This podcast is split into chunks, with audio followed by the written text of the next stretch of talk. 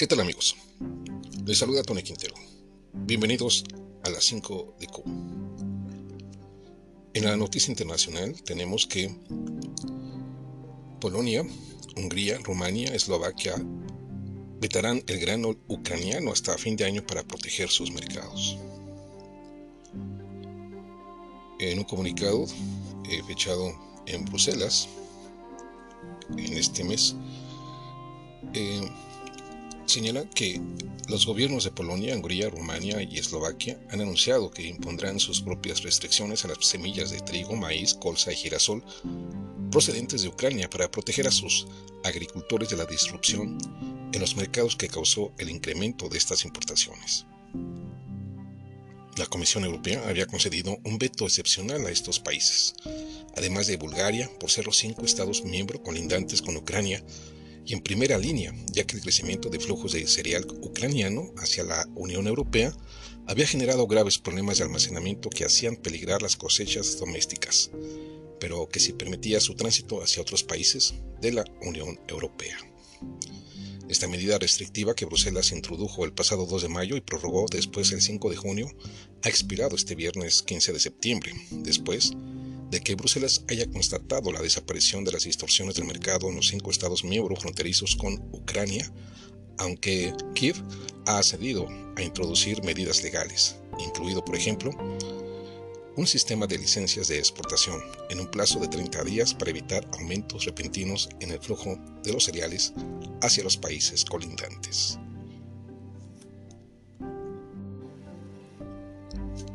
Y en otro tema también internacional, destaca la situación de la migración allí en la frontera México-Estados Unidos. Las autoridades fronterizas separaron a algunas familias migrantes en medio del hacinamiento en las instalaciones según un informe. En un comunicado de la CNN, la, la, patrulla fronteriza de Estados Unidos separó a algunos niños migrantes de sus padres mientras las familias estaban bajo custodia en medio del hacinamiento en las instalaciones, según un expediente judicial del pasado viernes. El documento, que forma parte de un caso judicial de años de duración, subraya los desafíos humanitarios y logísticos que enfrenta el gobierno de Joe Biden tras un aumento de familias migrantes que cruzan la frontera entre Estados Unidos y México. Incremento ha puesto a prueba las instalaciones ya saturadas que no están destinadas a, retener a personas, particularmente familias, por periodos prolongados, en casos limitados. Requirió que las autoridades ubiquen temporalmente a niños y padres en áreas de detención separadas. Durante el transcurso de las visitas al sitio este verano, el doctor Paul Weiss, pediatra, descubrió que las autoridades en una instalación fronteriza en Donna, Texas, separaban a los niños de sus padres mientras estaban bajo custodia. Algunos de los niños tenían apenas 8 años. Había niñas separadas de sus madres y niños separados de sus padres. Ninguno de los niños entrevistados había visitado a sus padres desde que fueron separados, incluidos los niños que habían estado apartados durante cuatro días, escribió Wise. Y agregó que los niños no conocían ningún protocolo que les permitiera solicitar una visita con sus padres.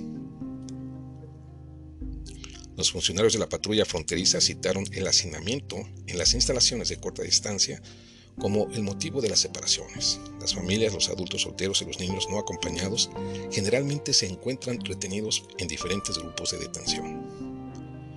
En un comunicado, un portavoz de aduanas y protección fronteriza sostuvo que la agencia prioriza mantener unidas a las familias en cada paso del proceso de inmigración y tiene protocolos para ese fin.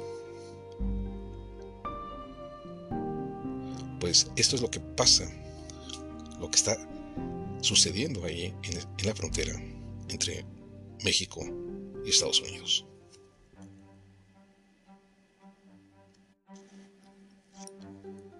¿Y qué pasa en América Latina?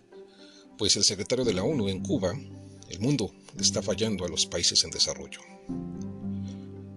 La Habana, con el reclamo del secretario general de las Naciones Unidas, Antonio Guterres, de lograr un mundo más justo para los países en desarrollo, comenzó el viernes en Cuba una cumbre de representantes de más de un centenar de estados.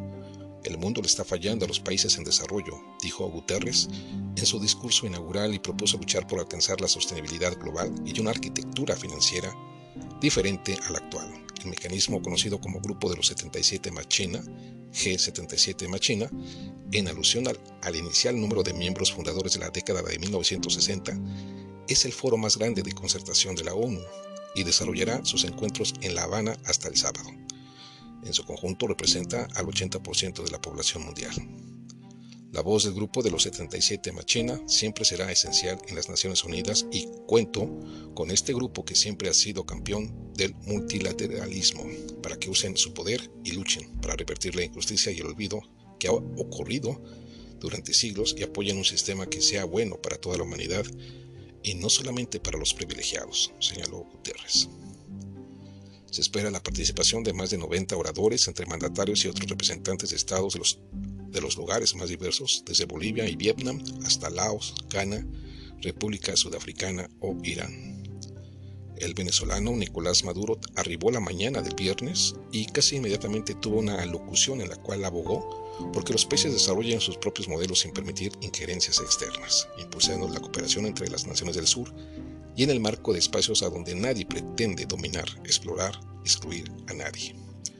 China, por su parte, estuvo representada por Li Xi, miembro del Comité Central del Partido Comunista de ese país. Su nación, dijo, sigue comprometida con la edificación de un cambio tecnológico que permita reducir las brechas digitales. Otros representantes también sumaron reivindicaciones nacionales como el palestino Mahmoud Abbas, quien reclamó a Israel por la ocupación de territorios, y el argentino Alberto Fernández, que a su turno recordó los reclamos ante Reino Unido por las Islas Malvinas. Bajo el lema Retos actuales del desarrollo, papel de la ciencia, la tecnología y la innovación, la cumbre busca concertar posiciones de cara a los debates en Naciones Unidas y el sábado se firmará una declaración final. El grupo no tiene mecanismos vinculantes o que den fuerza obligatoria a sus reclamos ante las potencias, pero en una conferencia de prensa esta semana el canciller cubano Bruno Rodríguez indicó que espera que la fuerza moral de ser la inmensa mayoría de la población mundial apele a los países poderosos sobre la necesidad de escuchar sus demandas. Según indicó el propio Rodríguez en el documento final, se demandará un nuevo orden financiero internacional, contratos justos para las deudas externas y una cooperación efectiva. Como anfitrión, el presidente cubano Miguel Díaz Canel dio la bienvenida a las delegaciones y a sus colegas mandatarios e insistió en la necesidad de lograr una relación de cooperación real en el mundo, así como la eliminación de sanciones unilaterales de potencias como las que Estados Unidos aplica a Cuba. El líder cubano reconoció que las cumbres por sí solas no cambian la realidad internacional, pero destacó la importancia de los consensos en la diversidad de países que forman el grupo. Por todo el tiempo en el que el norte acomodó el mundo a sus intereses para mal del resto, ya todo el sur a cambiar las reglas del juego, manifestó Díaz Canel. La isla tiene la presidencia temporal del mecanismo desde enero y la actual cumbre se desarrolla en el marco de una fuerte crisis económica en Cuba, producto de la pandemia de COVID-19 y de las sanciones estadounidenses para presionar políticamente al gobierno.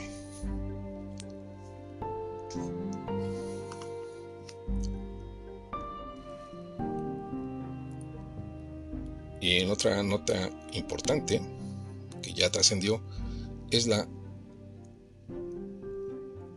la situación, la declaración que ya hizo la embajadora de Ucrania en México, donde cuestionó a AMLO que rusos participaran en el desfile militar. Elementos militares europeos, asiáticos, sudamericanos y centroamericanos acompañaron el desfile cívico-militar en la Ciudad de México. Una nota de Alemao Luna, de Infobae. Como cada mañana del 16 de septiembre, el presidente de México encabezó el tradicional desfile militar para conmemorar los 213 años de la independencia del país.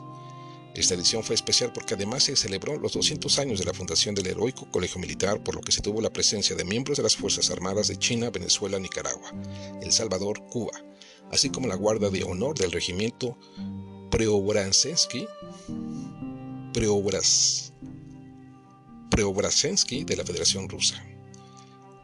Estos últimos provocaron el descontento de usuarios en redes que se oponen a la invasión de Ucrania por parte del ejército de Rusia que inició el 24 de febrero de 2022 y hasta la fecha, según funcionarios estadounidenses citados recientemente por el diario The New York Times, ha dejado más de 70.000 muertos. Incluso, momentos después de la conclusión del evento, la embajadora de Ucrania en México, Oksana Dramaretska, cuestionó al presidente Andrés Manuel López Obrador la participación de dichos soldados a través de su cuenta de ex, antes Twitter, escribió que el desfile de cívico-militar en la Ciudad de México, mancillado por la participación de un regimiento ruso. Sus botas y manos de criminales de guerra están manchadas de sangre. ¿Cómo de coherente es, señor López Obrador, su política de neutralidad y su condena de la agresión de Rusia contra mi país? agregó la diplomática.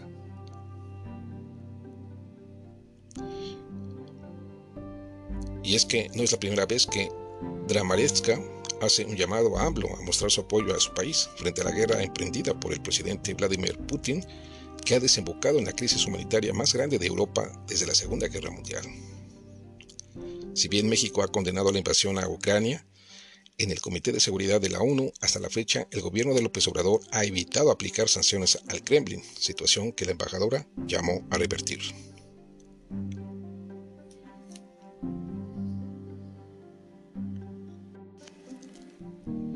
Y en la nota local tenemos que aquí en Oaxaca, por falta de alimentos, en tres días colapsa albergue improvisado para migrantes en Oaxaca. Tras recibir a 200 personas en tránsito, el espacio tuvo complicaciones para dar sustento y proporcionar aseo a los extranjeros, en su mayoría sudamericanos.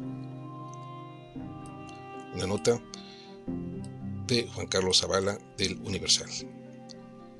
En solo tres días, el albergue provisional instalado por el gobierno de Oaxaca para atender a personas migrantes en la parroquia Perpetuas y Felicitas, ubicada en Santa Lucía del Camino, municipio conurbado a la ciudad de Oaxaca, se vio rebasado y cerrará sus puertas esta noche, por lo que desde la tarde de hoy dejó de recibir a más extranjeros en tránsito.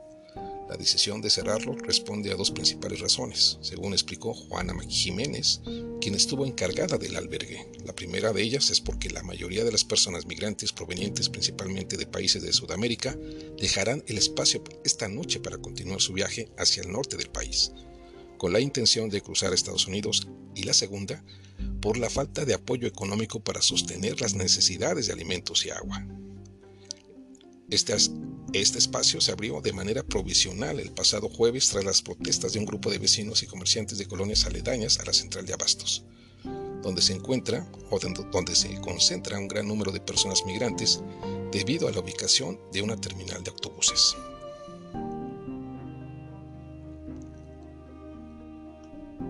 Una familia originaria de Venezuela informó a El Universal que les informaron que ya no los podían recibir en el albergue porque va a cerrar su, a causa de la falta de agua, alimentos e insumos para proporcionar a las personas que solicitan el servicio.